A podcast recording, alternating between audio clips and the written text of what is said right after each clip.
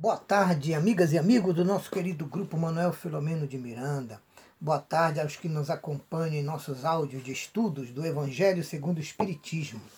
Vamos continuar os nossos estudos com algumas sugestões de entendimento, agora sobre o capítulo 12 do Evangelho segundo o Espiritismo. Amai os vossos inimigos.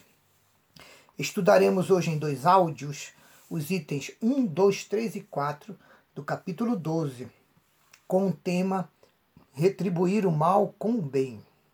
E tem um. Aprendestes o que foi dito aos antigos: Amareis o vosso próximo e odiarei os vossos inimigos. Eu, porém, vos digo: Amai os vossos inimigos. Fazei o bem aos que vos odeiam, e orai pelos que vos perseguem e caluniam, a fim de serdes filhos do vosso Pai, que está nos céus, e que faz se levante o sol para os bons e para os maus e que chova sobre os justos e os injustos. Porque se só amardes os que vos amam, qual será a vossa recompensa? Não procedem assim também os publicanos? Se apenas os vossos irmãos saudardes, o que é que com isso fazeis mais do que os outros? Não fazem o mesmo os pagãos? Jesus em Mateus, capítulo 5, versículos 43 e 47. Essas sentenças de Jesus são o ponto máximo moral e espiritual de todo o Sermão da Montanha, proclamado por Jesus. O amor aos que não nos querem bem ou aos que nos prejudicam, com razão ou sem razão, é a máxima expressão da criatura humana em relação às suas virtudes cristãs, porque para isso é exigido o perdão, a tolerância, a compreensão, o equilíbrio, a serenidade, a humildade, a pacificação e a vontade de reconciliação. Todas essas virtudes que compõem o verdadeiro e completo amor a Deus e amor ao próximo. Na tradição antiga dos judeus, era esperado normalmente que alguém que fosse ferido, magoado ou prejudicado por outrem deveria naturalmente dele guardar rancor, mágoa, manter distância e mesmo aguardar e se preparar para uma vingança, para um desforço pessoal, em razão do orgulho das famílias, das castas, da vaidade, do egoísmo sempre predominantes nas relações humanas. Pelas tradições culturais inferiores, era preciso dar ao agressor uma resposta à altura, para dar uma satisfação à sua honra, ao seu orgulho, a tradições familiares, ou mesmo para não passar perante a comunidade em que vivia como se fora um covarde. Mas essa mensagem de amor e perdão de Jesus veio para modificar e quebrar esse falso paradigma das tradições judaicas e humanas, porque é necessário muito mais força e coragem para vencer-se a si mesmo e perdoar e tentar pacificar, do que em se vingar de quem nos prejudica ou maltrata. Por isso, Jesus usou os parâmetros divinos, citando e lembrando um versículo em que a justiça do Pai alcança a todos, bons e maus, e a providência divina também é distribuída a todos, justos e injustos, porque Deus não faz acepção de pessoas, conforme declarou Pedro no livro Atos dos Apóstolos, capítulo 10, versículo 34, quando disse: E abrindo a sua boca, disse Pedro: Reconheço como uma verdade que Deus não faz acepção de pessoas. O item 2 começa com outro pensamento de Jesus, agora em Lucas, capítulo 6, versículos 32 a 36. Digo-vos que se a vossa justiça não for mais abundante que a dos escribas e dos fariseus, não entrareis no reino dos céus. É do Sermão da Montanha, Mateus 5:20. Quanto a vós, amai os vossos inimigos, fazei o bem a todos e auxiliai sem esperar coisa alguma. Então, muito grande será a vossa recompensa, e sereis filhos do Altíssimo, que é bom para os ingratos e até para os maus. Sede, pois, cheios de misericórdia, como cheio de misericórdia é o vosso Pai. Lucas 6, 32 a 36.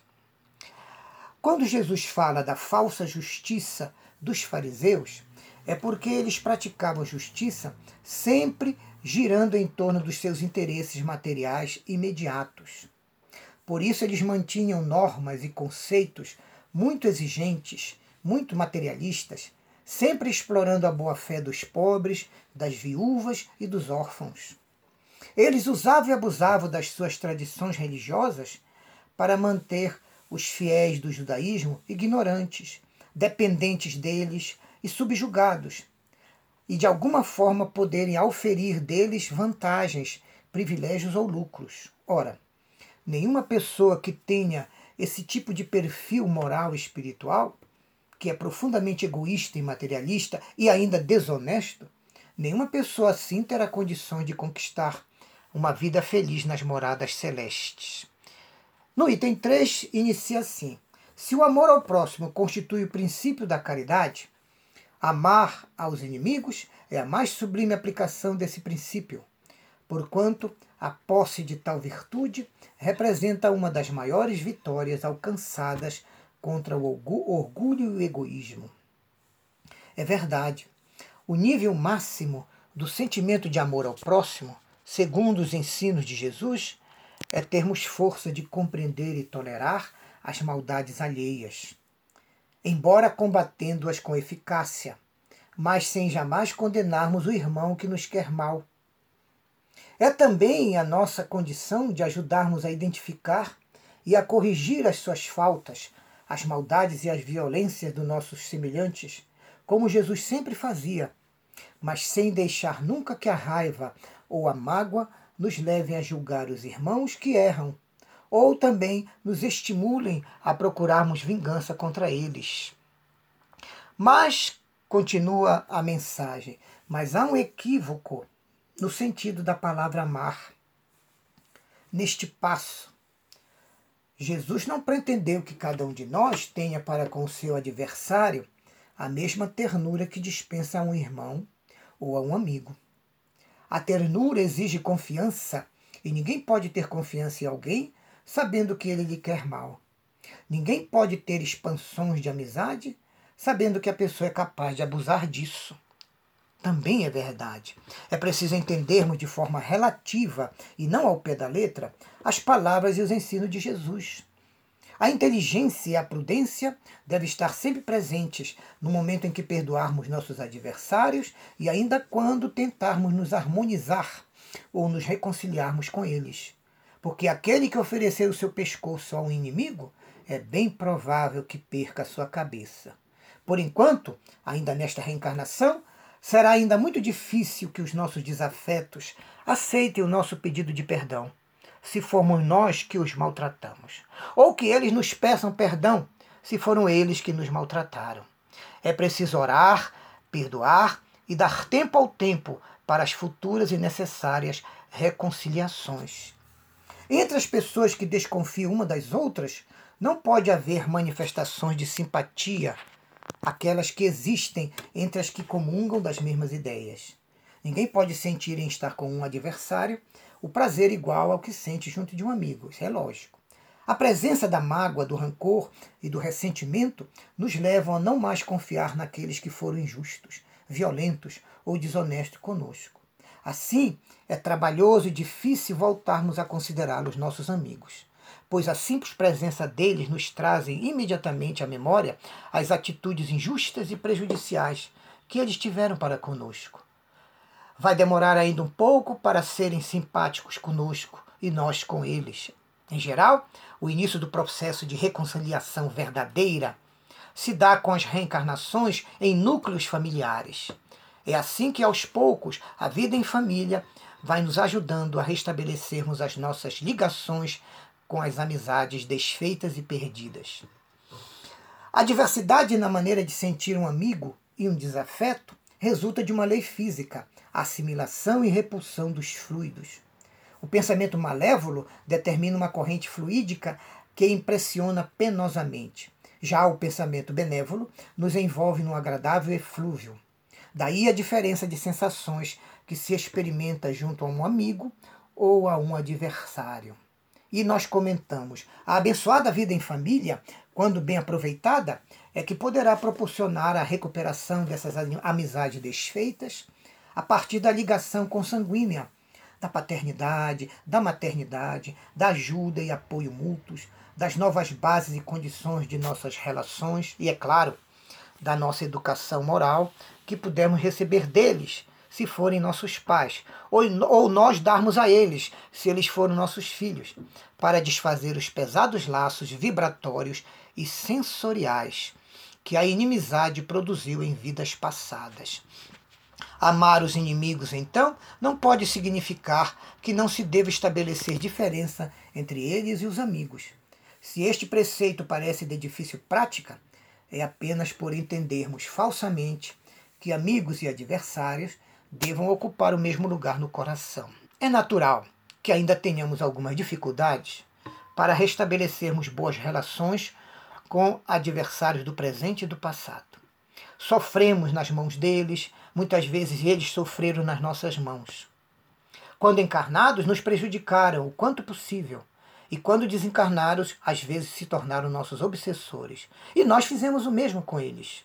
Eles hoje não nos ajudam. Pelo contrário, tudo fazem para nos atrapalhar os planos e os nossos esforços para nos melhorarmos. Assim, não podemos nem conseguimos considerá-los a conta de nossos amigos. E vai caminhando para a conclusão a mensagem do item 3, dizendo: A pobreza da linguagem humana obrigou Jesus a utilizar o mesmo termo para exprimir as várias matizes do amor. Cabe à razão estabelecer as diferenças conforme os casos. Amar os inimigos não é ter-lhes uma afeição que não está na nossa natureza visto que o contato de um adversário nos faz bater o coração de modo muito diferente do contato de um amigo. Realmente, a língua que Jesus falava, o aramaico, era muito pobre e não havia um termo ou uma expressão para designar o fato, por exemplo, de amar um menos do que o outro. Então isso foi substituído por odiar, o que é muito diferente. No mesmo contexto, ou da mesma forma, a expressão amai os vossos inimigos não deve ser traduzida nem entendida por nós como tratai os vossos inimigos exatamente como tratais os vossos amigos. Porque isso seria para nós antinatural e muito forçado. Por fim, conclui a mensagem deste item 3 do capítulo 12 do Evangelho segundo o Espiritismo de uma maneira espetacular, fazendo o seguinte arrazoado: amar os inimigos é não lhes guardar ódio nem rancor, nem desejo de vingança. É perdoar-lhes sem pensamento oculto e sem condições o mal que nos causem. É não opor nenhum obstáculo à reconciliação com eles. É desejar-lhes o bem e não o mal. É experimentar alegria, em vez de pesar ou tristeza, com o bem que lhes aconteça ou lhes advenha é também socorrê-los quando se apresente uma ocasião. E é abster-se, quer por palavras, quer por pensamentos, quer por atos, de tudo que os possa prejudicar ainda mais. É, finalmente, retribuir sempre o mal com o bem, sem a intenção de os humilhar. Quem assim procede, preenche as condições do mandamento. Amai os vossos inimigos. Este último parágrafo é uma conclusão tão perfeita que não precisa de comentários. Com ele, nós encerramos esse primeiro áudio que trata da reconciliação com os nossos adversários e trata também da nossa atitude de retribuir sempre o mal com um bem. Obrigado a todos pela oitiva, pela ajuda mental e vibracional. Que Jesus a todos nos abençoe e o seu Evangelho ilumine nossos caminhos. Graças a